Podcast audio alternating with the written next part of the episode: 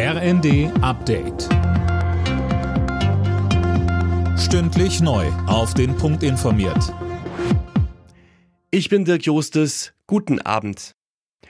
Die Deutsche Bahn steht vor dem größten Streik ihrer Geschichte. Die Lokführergewerkschaft GDL will ab Mittwoch sechs Tage streiken. Das hat enorme wirtschaftliche Folgen, Christiane Hampe. Ja, denn so ein Streiktag, der kostet die Deutsche Bahn bis zu 100 Millionen Euro, macht bei sechs Tagen dann nach Adam Riese 600 Millionen Euro. Die Bahn ist jetzt dabei, den Notfahrplan zusammenzustellen.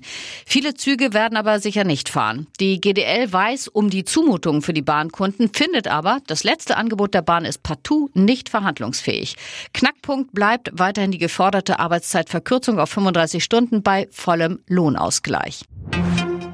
Jetzt ist klar, das Deutschlandticket wird in diesem Jahr nicht teurer. Die Verkehrsminister von Bund und Ländern haben sich auf die weitere Finanzierung geeinigt. Max Linden mit den Einzelheiten. Wir sind uns als Länder einig, dass wir in diesem Jahr keine Preissteigerung beim Deutschland-Ticket brauchen.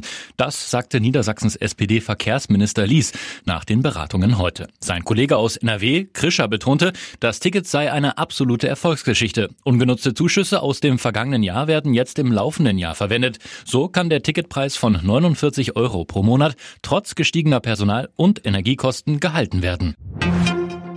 Die Bundespolitik hat sich mit einem Trauerstaatsakt im Bundestag von Wolfgang Schäuble verabschiedet.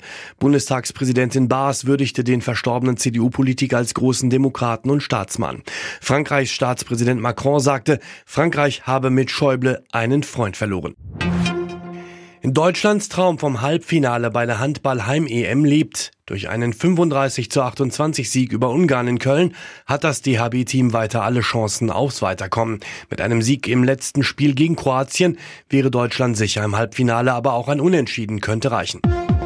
Alle Nachrichten auf rnd.de